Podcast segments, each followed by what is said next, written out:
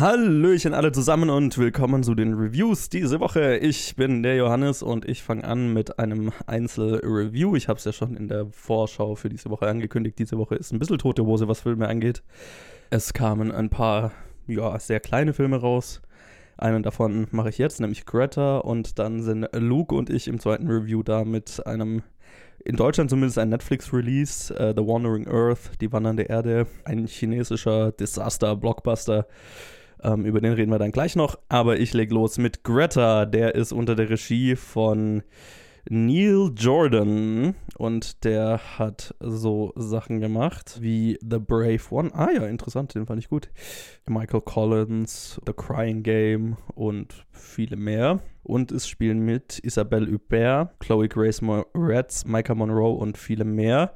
Und der Film handelt von einer jungen Frau, gespielt von Chloe Grace Moretz, die eine Handtasche in der New Yorker U-Bahn findet und dann darin die Adresse von der Frau, der die gehört, findet, die Handtasche zu der bringt, sich dann so, naja, das ist eine einsame ältere Frau, gespielt von Isabelle Huppert, und die freuen sich so ein bisschen an und dann stellt sich aber ganz schnell raus, dass Isabelle Hupperts Charakter vielleicht ein wenig stalkerig eingestellt ist und so, ähm, ja, sich ein wenig an Chloe Grace Moretz kettet.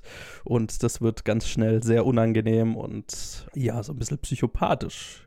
Und mehr möchte ich gar nicht verraten, weil der Film geht in einige, ja, noch drastische Richtungen dann gegen Ende. Also, es ist so ein bisschen, es wird so ein bisschen verkauft als so ein Stalker-Horror-Thriller, je nachdem, wie man es sieht. Und ich fand, dass er das auch in vor allem gegen Ende des Films ganz gut funktioniert. Also ähm, gegen Ende des Films nimmt der, äh, geht der Film in eine Richtung, die ist sehr fucked up und das macht ihn tatsächlich aber auch sehr entertaining und da funktioniert dann auch der Horror und so weiter. Mein, mein größtes Problem hier ist, dass das lange braucht, um da hinzukommen und vor allem dieser Stalker-Teil am Anfang für mich nicht so richtig funktioniert hat, weil da ganz viel ja vor allem über Schnitt und laute Soundeffekte versucht wird, ähm, Schre Schreckmomente und Horrormomente einzubauen, wenn einfach Isabelle Huppert dann irgendwo steht und Chloe Grace Moretz erschrickt, weil sie sie plötzlich da einfach nur stehen und sie anschauen sieht. Und dann wird es halt ganz schnell geschnitten, wie so ein Jumpscare halt, ganz schnell geschnitten und ein lautes Geräusch, aber es ist halt einfach Isabelle Huppert, die in der Ecke steht und Chloe Grace Moretz anschaut. Und es wirkt dann manchmal so ein bisschen lächerlich. Und ich fand jetzt auch nicht wirklich gruselig. Das, äh, ja, da wirkt es dann dann oft über große Teile des Films ähm, so ein bisschen wie so ein B-Movie, B-Thriller. Und ich, ich habe auch, hm, ich habe auch so ein bisschen gebraucht, um mit Isabelle Huppert in der Rolle warm zu werden. Isabelle Huppert ist eine fantastische Schauspielerin und es hat hier so ein bisschen gedauert, bis ich kapiert habe, vielleicht worauf der Film raus will. Ich bin mir immer noch nicht sicher, ob der Film diesen Ton treffen will oder ob ich das drauf projiziere und ihn dadurch besser finde, als er vielleicht ist. Aber ich hatte dann das Gefühl, der Film weiß, dass er einfach so ein bisschen campy Exploitation, B-Thriller Fun ist. Und dann konnte ich damit schon Spaß haben. Und ich hatte so das Gefühl, das ist auch, worauf Isabelle Huppert mit ihrer Performance auch so ein bisschen abzielt, weil sie ist, und ich glaube, sie hat sehr viel Spaß damit, weil so wirkt es auf jeden Fall. Sie ist schön over the top psychopathisch. Vor allem halt gegen Ende des Films. Dann gibt eine Szene, wo sie dann so schon durch die Wohnung tanzt und hat so ein bisschen so Joker-Vibes und es wirkt so ein bisschen befremdlich und ein bisschen übertrieben und äh, ich hatte äh, schon, ich, ich hatte schon so das Gefühl, ich muss mich da jetzt zurücklehnen und mich drauf einlassen, sonst finde ich es halt total weird und doof. Ähm, aber das hat dann schon für mich funktioniert, vor allem halt mit, mit der Fucked Upness, wie, wie dann ja, was, was Isabelle Pers Charakter dann auch macht gegen Ende des Films. Da wird der Film schon drastischer und ähm, das, das funktioniert für mich dann ganz gut. Chloe Grace Moretz in ihrer Rolle ist fantastisch. Ich wünschte, ich würde sie in mehr sehen. Ähm, ich habe vor kurzem ein Interview mit ihr gehört, wo sie auch darüber geredet hat, dass sie jetzt, dass sie eine Pause gemacht hat jetzt für eine Weile. Und ich würde mich freuen, wenn wir sie wieder in mehr zu sehen kriegen, weil ich denke, sie ist eine fantastische Schauspielerin. Und äh, so ein bisschen ein anderer, äh, was anderes als, als ne, sie ist sehr einzigartig. Und Micah Monroe spielt ihre Mitbewohnerin und, und beste Freundin und so weiter. Und auch Micah Monroe. Micah Monroe, finde ich, äh, hat eine interessante Karriere, weil die halt in It Follows war, ein Horrorfilm, den ich sehr gut fand. Aber dann auch sowas irgendwie Independence Day Resurgence und so. Ja, die, die, ich glaube, die legt eine ganz gute Karriere hin und ich, ich mag sie in allem, was, in was sie ist, ähm, auch wenn, wenn die Filme manchmal nicht so gut sind. Aber sie, sie kann, ist vielleicht sogar meine, meine Lieblingsperformance hier in, in, in Greta, weil sie einfach, wann auch immer sie zu sehen ist in der Szene, einfach Spaß macht. Die hat den Film immer etwas aufgehellt. Immer wenn sie, wenn sie zu sehen war. Ja, am Ende ist es ein, ein Kampf zwischen den drei Frauen oder vor allem halt Chloe Grace Moretz und Isabelle Huppert und ähm, das macht, das macht schon Spaß. Das ist schon entertaining. So ein, ein Psychothriller mit den zwei beziehungsweise drei Frauen in den Hauptrollen. Das, das hat äh, einen, einen guten Entertainment-Faktor. Worüber man halt definitiv hinwegkommen muss, ist so die ersten, naja, sag ich mal, 30 Minuten, wo es halt, oder na, fast die erste Hälfte, wo es halt echt so ein bisschen campy und ein bisschen mehr gewollt als gekonnt wirkt, wo die Schreckmomente nicht wirklich funktionieren und so ein bisschen lächerlich wirken. Es wird eigentlich erst dann richtig gut, wenn, oder richtig interessant zumindest, wenn ähm, Isabelle Per dann völlig durchdreht. Ähm, und dann, dann muss man sich drauf einlassen können, aber dann kann man mit dem Film, glaube ich, sehr viel Spaß haben. Das Ende ist dann was, was für mich nicht so ganz funktioniert hat. Äh, es gibt dann am Ende einen Twist, den fand ich gut, der hat mir Spaß gemacht.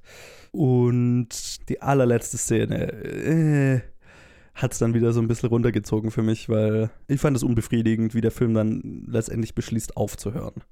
Weil da hatte ich das Gefühl, da nimmt der Film sich jetzt wichtiger als er oder, oder hält der Film sich für besser, als er eigentlich war. So alles in allem ist es halt, ist es ein, ein, ein brauchbarer Thriller mit fantastischen drei Hauptdarstellerinnen und die sind, glaube ich, was die den Film besser machen, als er eigentlich wäre so rein äh, storymäßig und vor allem am Anfang von der Umsetzung, weil halt die Schreckmomente definitiv nicht funktionieren. Aber die drei Frauen in den Hauptrollen, die machen halt einfach Spaß und ähm, Isabelle Huppert in einer Rolle, wo sie einfach over the top psychopathisch sein kann, das ist schon was. das, da bin ich froh, dass ich das gesehen habe, weil das, das macht einfach Spaß. Ähm, und ich habe es nicht bereut, den Film gesehen zu haben. Es ist aber definitiv keiner, den man im Kino gesehen haben muss. Das kann man guten Gewissens dann auf einem Streamingdienst mal später schauen. Er hat jetzt, glaube ich, auch nicht den gigantischen Release, deswegen, das fand ich so ein bisschen schade. Es ist, es ist ein, ein durchschnittlich brauchbarer Thriller mit einer guten Besetzung und den kann man guten Gewissens irgendwann mal auf Amazon oder so schauen. So, so viel zu meiner Meinung zu Greta. Und dann würde ich mal sagen, ich gebe weiter an Luke und mich und wir besprechen einen der erfolgreichsten Filme des Jahres, von dem aber hier in Deutschland bisher kein Schwein gehört hat. The Wandering Earth. Bis dann. Und hallo zu unserer zweiten Review diese Woche. Äh, ich habe den Joe bei mir. Hello again. Und wir reden über Die wandernde Erde oder ich meine, ich kann die japanische Aussprache, ne? aber wenn ich die chinesische Aussprache, und da fühle ich mich schon wie jemand, der Leute marginalisiert, aber wenn ich ja. die chinesische Aussprache von diesem Film nachahme, ich versuche mal. Oh Gott. Jo, lang die Kö. Ich, ich meine. so klingt das doch. Du, du, du, ich, ich, ich respektiere, dass du dir den, den Sprachklang angeeignet, also ne, nachgeahmt hast. Mhm. Ich habe keine Ahnung, wie nah du dran warst. Ich, ich Vielleicht haben wir ja chinesisch sprechende Menschen im Publikum, die uns dann sagen können, wie es war. Ich, ich kenne eine chinesisch sprechende Person, die kann ich fragen. Okay, das wäre doch nett. Auf jeden Fall geht es, äh, ist es ein Film von Frank Guo, basierend auf einem Buch von einem Autoren namens Xixing Liu. Mhm. Und die Hauptdarsteller sind Jingwu Xiao Gyeongje Lee und so weiter und so fort. Ja. Und es geht darum, dass die Sonne ausbrennt und damit dann zu einem roten Riesen wird. So ein Szenario, also ein Weltuntergangsszenario quasi. Und dass die yes. Menschheit in einer äh, fernen Zukunft, die nicht so genau benannt ist, was ich auch nicht so schlimm finde. So fern wirkt es manchmal gar nicht. ja, so halbfern, fern, so, so, mittel, halb mittel, ja. mittelfern, ja. Ähm, ja. Äh, ist die Erde auf jeden Fall oder die Menschheit auf jeden Fall in der Lage, zum einen mal äh, völlig konfliktfrei zusammenzuarbeiten arbeiten. Ja.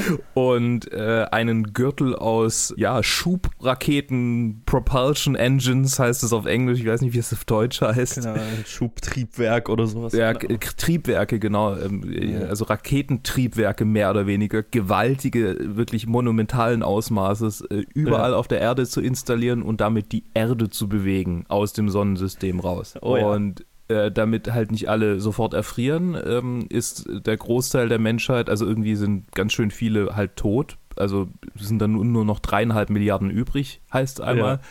Unter die Erde gegangen, also irgendwie so 50 Kilometer unter die Erde äh, in künstlich warm gehaltene, äh, also die haben mittlerweile auch irgendwie die, die kalte Fusion gemeistert. So, das ist quasi das, was das Ganze befähigt. Ja, ja, irgendwie sowas. Und ein großer Teil äh, ist dann noch außerhalb der Erde in einem extra Raumschiff, das so als Navigationssystem dient. Und die Prämisse des Films ist, dass es zu Komplikationen kommt bei diesem Plan, als sie zu nah an den Jupiter ranfliegen. Genau, also irgendwie der Plan ist ja so, äh, um den, die, die Gravitation des Jupiter als äh, Antrieb zu nutzen, ne? indem man sich ja. so um den Jupiter rumschleudert. Ähm. Ich meine, das ist ja gar nicht mal so verkehrt. So, das ist ja äh, im, im Prinzip ja. logisch. Ja. Äh, die, die, die, Gravitation als Antriebskraft zu nutzen, also sich quasi einmal rum, äh, rum zu lenken oder zumindest ein Teil und damit dann Schub aufzunehmen. Das haben wir ja in The Martian zum Beispiel schon gesehen. Ganz genau, das wollte ich gerade sagen. Yes. Aber was dann kommt, ist ein bisschen ja, also vielleicht, äh, ich weiß nicht, wollen wir, wollen wir ähm, noch ein bisschen mehr auf den Plot eingehen oder wollen wir überhaupt äh, so spoilerfrei lassen? Ich bin mir nicht so sicher. Also ich, ich würde ich würd vielleicht die größten Plotpunkte vielleicht so ein bisschen spoilerfrei, also nicht gleich verraten. Okay. Ähm, ich würde vorher noch mal ganz kurz drauf eingehen. Also ähm, wir besprechen, der Film ist auf Netflix. Ach ja, ja, ja. Hier verfügbar. Warum ich ein Interesse hatte, den zu besprechen, ist, dass es der erfolgreichste chinesische Blockbuster aller Zeiten ist. Mhm. Es ist einer der erfolgreichsten Filme des ganzen Jahres übrigens. Und hier so in, in der westlichen äh, Welt haben wir halt einfach nichts davon mitbekommen, mehr oder weniger.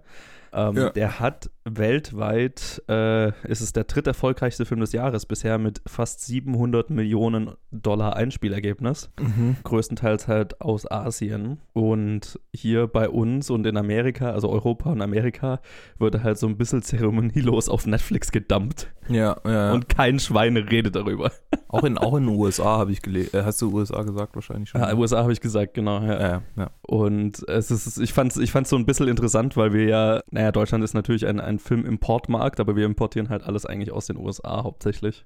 Mhm. Aber wenn vom, vom anderen Ende der Welt sozusagen mal hier so ein gewaltiger Blockbuster, der ja übrigens, also reden wir ja gleich drüber, der ja in Blockbuster sein den amerikanischen nicht wirklich irgendwie nachsteht hier. Nee. Äh, die kriegen wir halt nicht im Kino zu sehen, sondern der landet auf Netflix, ohne dass dass er vermarktet wird oder sonst irgendwas. Und das fand ich so ein bisschen schade tatsächlich. Ähm, ja. So die Einseitigkeit, der, wie, wie hier Film importiert wird. Naja, ich meine, man kriegt auch nie was irgendwie von russischem Kino mit. Also genau, das, auch, ja. Das höchste der Gefühle ist, dass irgendwie Korea südkoreanisches Kino äh, bei uns so ein bisschen manchmal äh, Recognition kriegt. Also gerade ja. mit Burning, dass ja jetzt, ja. dass er jetzt ein Release kriegt, äh, zumindest ein Limited Release. Und japanisches natürlich. Japanisches halt, ja. Also ich finde, es ist halt schon sehr selektiv. Es ist sehr selektiv, genau. Und ich finde es manchmal ein bisschen schade. Japan und Südkorea sozusagen, die alten Verbündeten. Also Südkorea nicht wirklich, aber. Also, ja. weil man da halt irgendwie politisch nicht so wirklich auf einer Linie liegt, äh, ist das ja. vielleicht so. Ich meine, ja, Leute, die, die Menschen haben halt auch irgendwie gewisse Vorbehalte aufgrund von irgendwelchen dummen Parolen, die im Internet rumposaunt werden. Ja, ja, es ist ja, ist ja alles mit drin und ähm, aber ich, ich finde es, ich fand es eben interessant. Ich wollte jetzt eben mal sehen, wie, wie China einen Blockbuster macht und mhm. deswegen, das war so mein Hauptgrund, den zu besprechen. So, jetzt können wir aber über den Plot reden weil der ist in äh, dummem Blockbuster-Dasein äh, einem amerikanischen Disasterfilm in nichts nach, steht dem in nichts nach. Luke, wie, worum geht's denn genau? Ich habe in meinem Letterbox-Review geschrieben, Roland, ist that you? ja, das mochte ich. Das äh, fand ich sehr Roland, Roland hat sich, hat sich ein chinesisches Alias zugelegt und macht seine Filme jetzt im chinesischen Markt. So, jetzt mit, diesem, mit diesem Markt ist er jetzt zufrieden, ist geht er woanders hin. Ja. Also es ist ein, ein klassischer Blockbuster-Disaster-Movie. Ich musste stark an so 90er Jahre Armageddon und wie sie alle Fuck, hießen ja. denken. Ja. Also ja, vom Ton her genau das gleiche, von der Art ja. der Schauspielerei und auch wie die Leute gecastet sind, die, die einzelnen Rollen, die sind eins zu eins diese ganze Blockbuster-Katastrophenfilm-Zusammenstellung. Äh, so die, die genau, ja. 101, als hätte er sich alle das ist jetzt ein. Ich habe gerade eben von Klischees geredet, aber als hätten die Chinesen einfach das kopiert. ja, es klingt böse, aber es fühlt sich so an. So fühlt es sich wirklich Äh. an. Aber es basiert ja tatsächlich auf einem Buch, das, das Ja. äh, legitim erfolgreich war, wohl. Zumindest im Ja. chinesischen Markt. Ja. Und das finde ich schon mal besser als. Also irgendwie. Es, es, ist, es ist gefühlt einfallsreicher als die klassische Roland Emmerich, die Welt geht halt unter, so weil Sonnenwinde, sondern Ja, hier ist so, ich- okay, die Prämisse ist, ist mega interessant gewesen. Und die ersten 20 Minuten vom Film, wo man, wo man quasi die, diese riesige Scale an, an, an Ja. Antriebsgeneratoren da sieht, das, das fand ich schon großartig, weil ähm, Ja. Ich habe das schon mal bei beim Peter Jackson-Film beim letzten, ich habe schon wieder vergessen, wie der hieß. Mortal. Engines. Genau, Mortal Engines. Äh, ich wollte sagen War of the Cities, aber das ist irgendwie falsch. Fast. Ähm, da habe ich schon drüber geredet, dass dieser Sense of Scale, dass der ganz schwierig ist, oder haben wir drüber geredet, dass der schwierig Ja. ist herzustellen. Und der Film hat es wirklich, zumindest am Anfang, richtig gut geschafft. ja, auf jeden Fall. So mit dieser, Und, äh, mit dieser äh, Drüberfahrt da, wo er immer weiter rauszoomt, das war wirklich gut. Ja, ja und das, das mochte ich tatsächlich hier auch. Also ich meine, ich bin, ich bin ja so ein bisschen so ein Sucker für so Disasterfilme. Also ich bin, ich bin aber ein, ein großer Roland Emmerich-Fan und habe immer das Gefühl, ich muss mich dafür so ein bisschen entschuldigen, aber Nee, Quatsch. Ich meine, nee, aber äh, äh, die, ne, die Filme sind dumm, aber sie. das Einzige, wofür du dich entschuldigen musst, ist deine Liebe zu Resident Evil. Alles andere. Fair, fair enough. aber es ist, äh, finde ich, vergleichbar, weil äh, die Filme sind ähnlich dumm, aber ähnlich unterhaltsam für mich. ähm, aber, äh, und, und hier äh, habe ich mir so gedacht, da in den ersten 20 Minuten, eine halbe Stunde, also, ja, über, überlass es den Chinesen, so eine, so eine Roland Emmerich Standard äh, Blockbuster Desasterfilm Prämisse zu nehmen, aber halt aufs exorbitant extremste aufzublasen sozusagen wo halt hier beim üblichen Desasterfilm dann halt, ja, so ein bisschen die Welt untergeht, ist hier halt, fliegen wir mit der Welt durchs All und es ist halt alles, es ist so übertrieben alles. Ja. Aber das ist auch irgendwie das, was mich an dem Film jetzt auch gereizt hat und was auch irgendwie Spaß gemacht hat daran, ne? Mhm. Weil ja, es, doch, es doch, hat doch. sich so, es hat sich so ein bisschen so Anime übertrieben angefühlt, so, ne? So, Ja, aber was das Problem, das ich damit hatte, war, so wie bei einem schlechten Anime, die ganzen Dialogszenen und das ganze Gefühlsmäßige, so, ah, Papa, ich, äh, keine Ahnung, ich hasse dich. oh, es ist pures Papa. Melodrama. So, ah, mein Gott, das hat mich so, so genervt. Also da habe ich wirklich auch Ja. nicht aufpassen können mehr. Ich habe hin und wieder mal auf die Untertitel gelinst und geguckt, ob es jetzt immer noch ums Drama geht oder auf irgendwas Ja. anderes. Also da konnte ich wirklich nicht mehr, nicht mehr mitfiebern. So, Also es ist so, es ist so wie, wie, es hat mich so vom, naja, vom Scale und von der Übertriebenheit der Prämisse so ein bisschen an Geostorm erinnert. Der Das ist ein Vergleich, der häufig erwähnt wurde online. Ja. Ich habe Geostorm nicht gesehen, deshalb. Äh, Genau, und Geostorm ist ja gar kein Roland Emmerich-Film, aber ist von Roland Emmerichs Produzent, ah, ja, der ja. damit sein Regiedebüt damals gemacht hat. Also den Vergleich kann man, glaube ich, gut ziehen. Mhm. Und bei Geostorm war es ja auch so, da haben sie ein Netz aus Satelliten um die Er- Erde gespannt, um das Wetter zu kontrollieren. Und äh, hier ist es halt ein Netz aus Raketenantrieben um die Erde, um die Erde tatsächlich wie ein Raumschiff zu steuern und zu fliegen. Ja, und, dann halt, äh, wie in Geostorm, fällt halt das Netz aus oder, oder macht halt, ne, macht Probleme und das führt zu Desaster und so weiter. Also der, der Vergleich, der war, also auch von der Lächerlichkeit der Prämisse und von der Cheesigkeit der Dialoge und, und der, des Melodramas im Film, weil das ist äh, irgendwie gehört das zu so einem Desasterfilm, habe ich das Gefühl dazu. Ich würde gern, ganz, mehr, ganz gern mal einen Desasterfilm ohne so viel Melodrama sehen, einfach um zu sehen, wie das ist.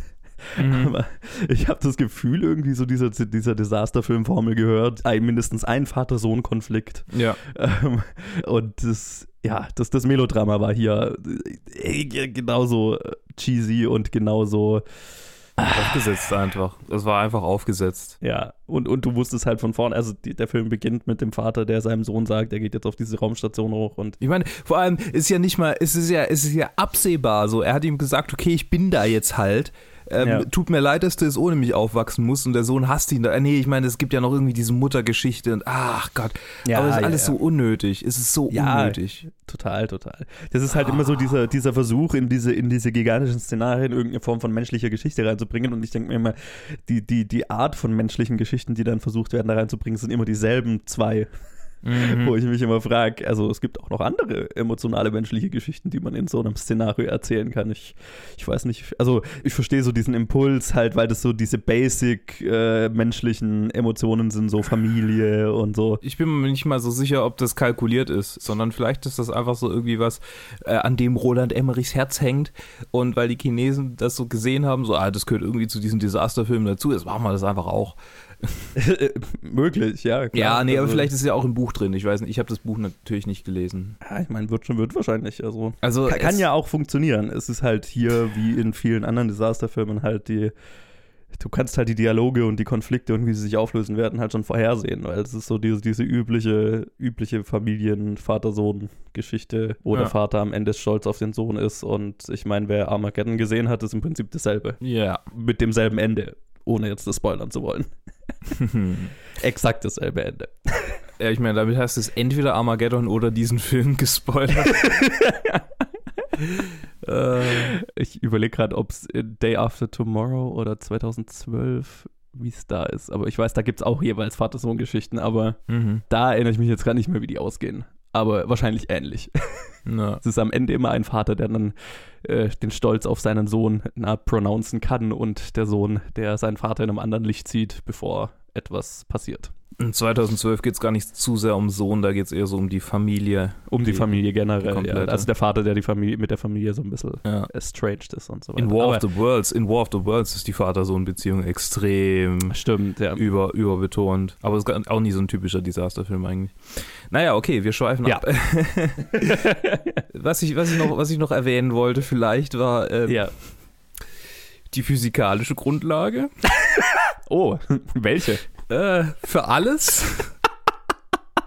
Also erstmal, erstmal weiß man, äh, wie die Sonne sich entwickelt und mhm. die Gefahr, dass sie irgendwie innerhalb von ein paar hundert Jahren zu einem roten Riesen irgendwie anfängt sich zu entwickeln, ist null. Ja. Die wird, wenn überhaupt, dann so ein paar Milliarden Jahren, äh, und ich schätze mal nicht, dass das ein paar Milliarden Jahre in der Zukunft spielt. Dann hätten wir uns nicht sehr weiterentwickelt in der Zeit. Ja, dann gäbe es nicht mehr CNN mit der gleichen, mit den gleichen Unterschriften oder wie das, ja. ja. Nummer eins. Ja, ja, ja. Nummer zwei. Wenn die Sonne zu einem roten Riesen werden würde, dann würde sie nicht mal die Venus schlucken, die ja noch mhm. näher dran ist. Und dann kämen wir zu Nummer drei, müsste die Erde nicht in ein anderes Son Solarsystem fliehen, sondern könnte einfach ein bisschen weiter raus ja. geschoben werden, wenn man, ja. schon, wenn man schon die Technik hat und nicht irgendwie 2500 Jahre durchs All treiben, bis sie irgendwo äh, bei einer anderen Sonne ankommt, ja. sondern die einfach noch voll verwenden, bis sie ausgebrannt ist, weil so ein roter ja. Riese brennt üblicherweise auch für ein paar Millionen Jahre. Ja, also. Und, und ich möchte, ich möchte auch den Gedanken in den Raum werfen, dass wenn man die Technologie hat, die ganze Erde zu bewegen, die Technologie, einfach äh, äh, genug Raumschiffe zu bauen, um möglichst viele das Menschen wird, auf Raumschiffe im, zu transportieren. Das wird im Buch wohl, das habe ich gelesen, das habe ich auch gedacht, äh. Äh, das wurde im Buch wohl adressiert und da ähm, wird quasi darauf eingegangen, dass der erste Plan war, tatsächlich genug Raumschiffe zu bauen, aber sie hätten nicht genug Ressourcen gehabt, um so viel, so viele Menschen unterzubringen. Und, also sie äh, transportieren die Ressourcen mit sich quasi dann wenn sie die Erde transportieren. Wie, genau, genau. Also du, du hättest, die hätten niemals so ein großes Raumschiff bauen können, um halt irgendwie, ja. wie viele Menschen da auch immer da noch übrig sind, dreieinhalb Milio Milliarden oder so.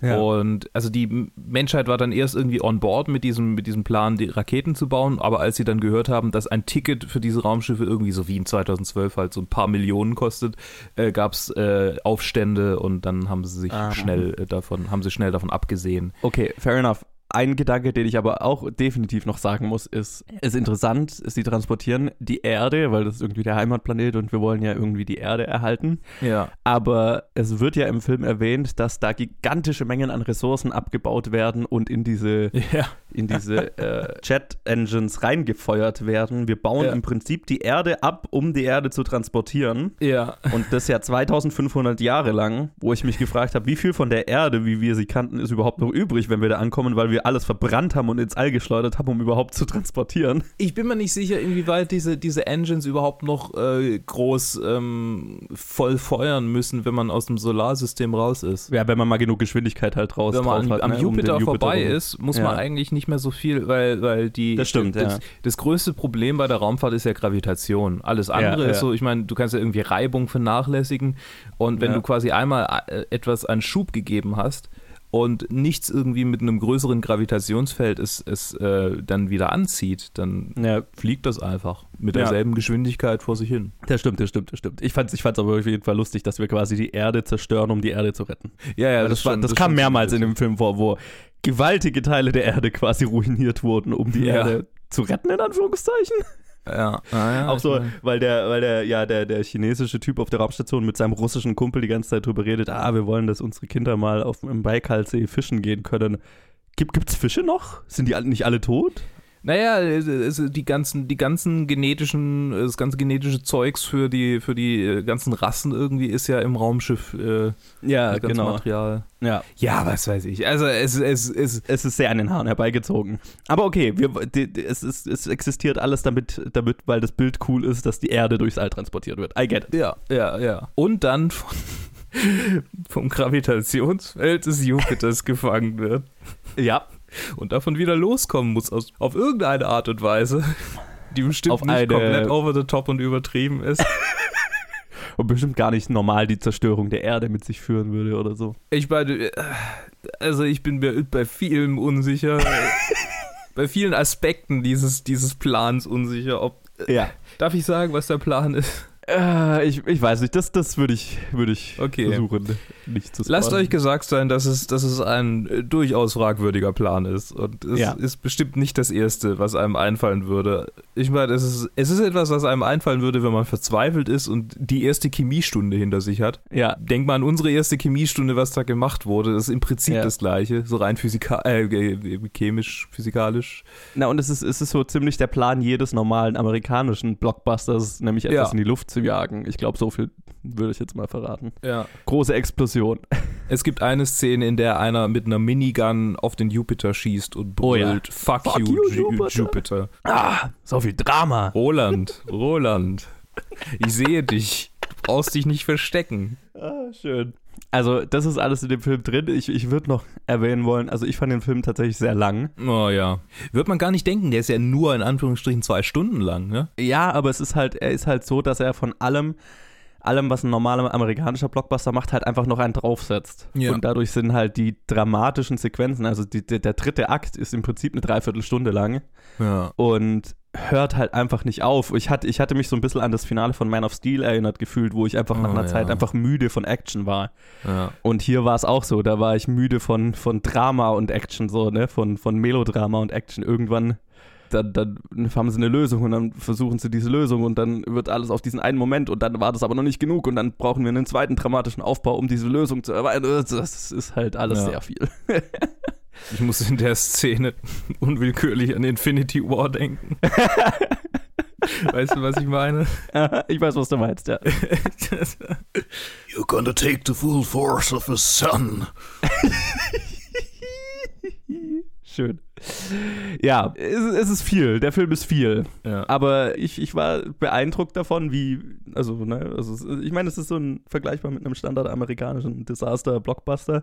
Die Effekte sind mal mehr, mal weniger gut, teilweise Mhm. schwer beeindruckend, teilweise sehr. Hä? Plastik manchmal schon fast. Ja, ja, ja, einfach weil halt in ganz großen Teilen einfach alles CG ist, außer das Gesicht von einem Schauspieler oder so.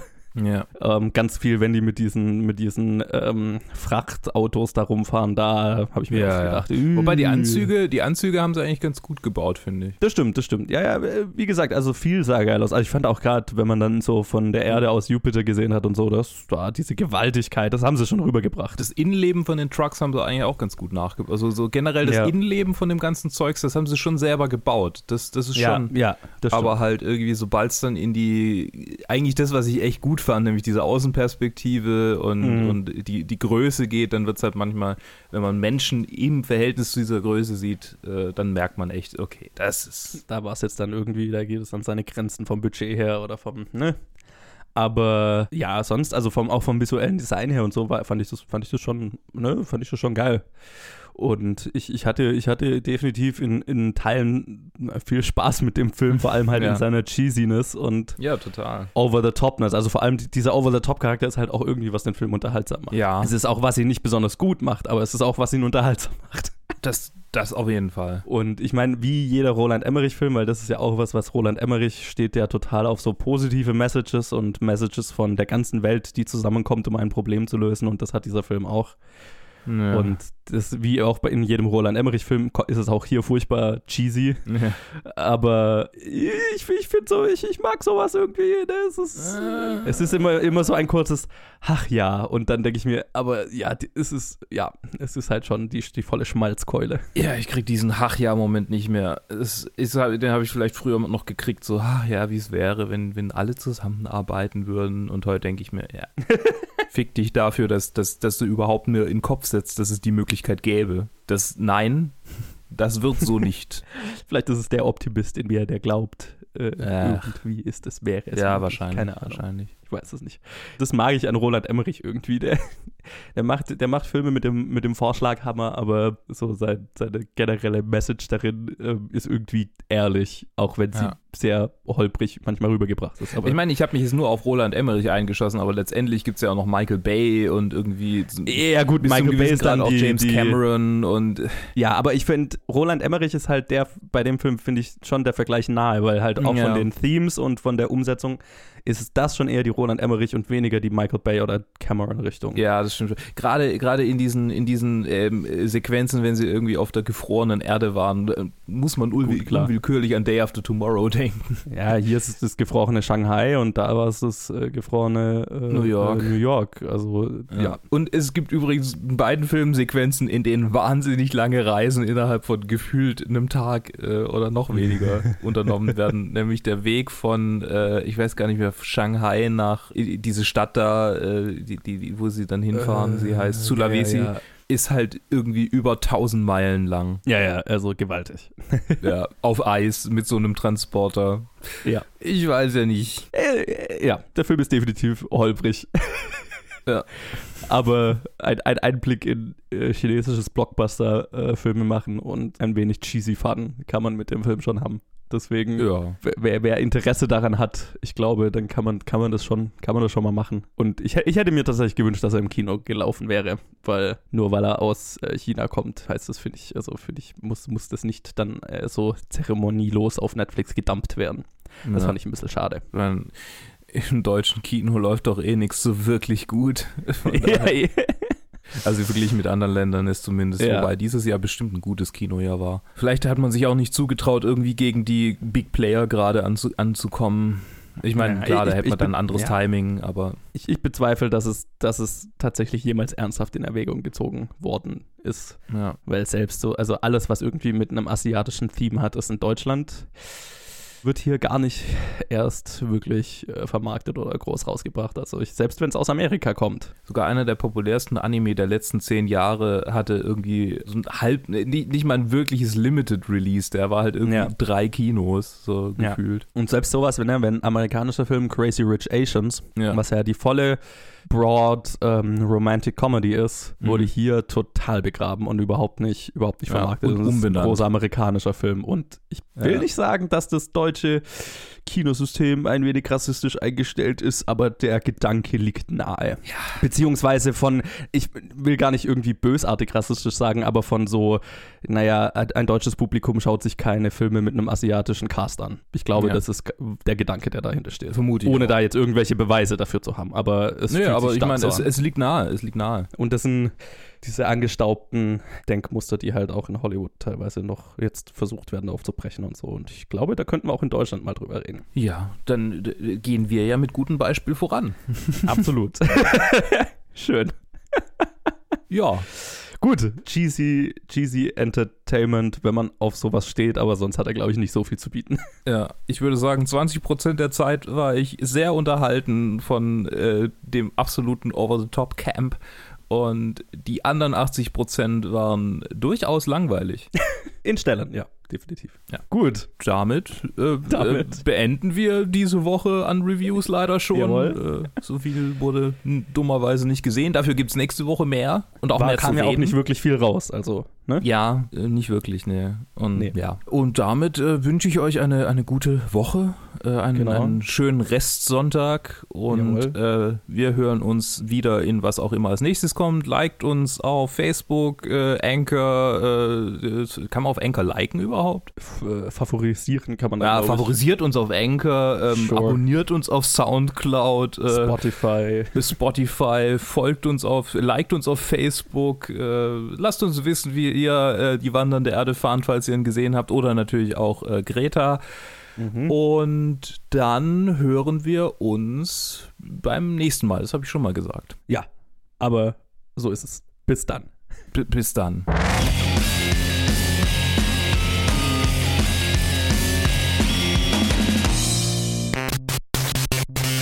Sehr professionelles Outro.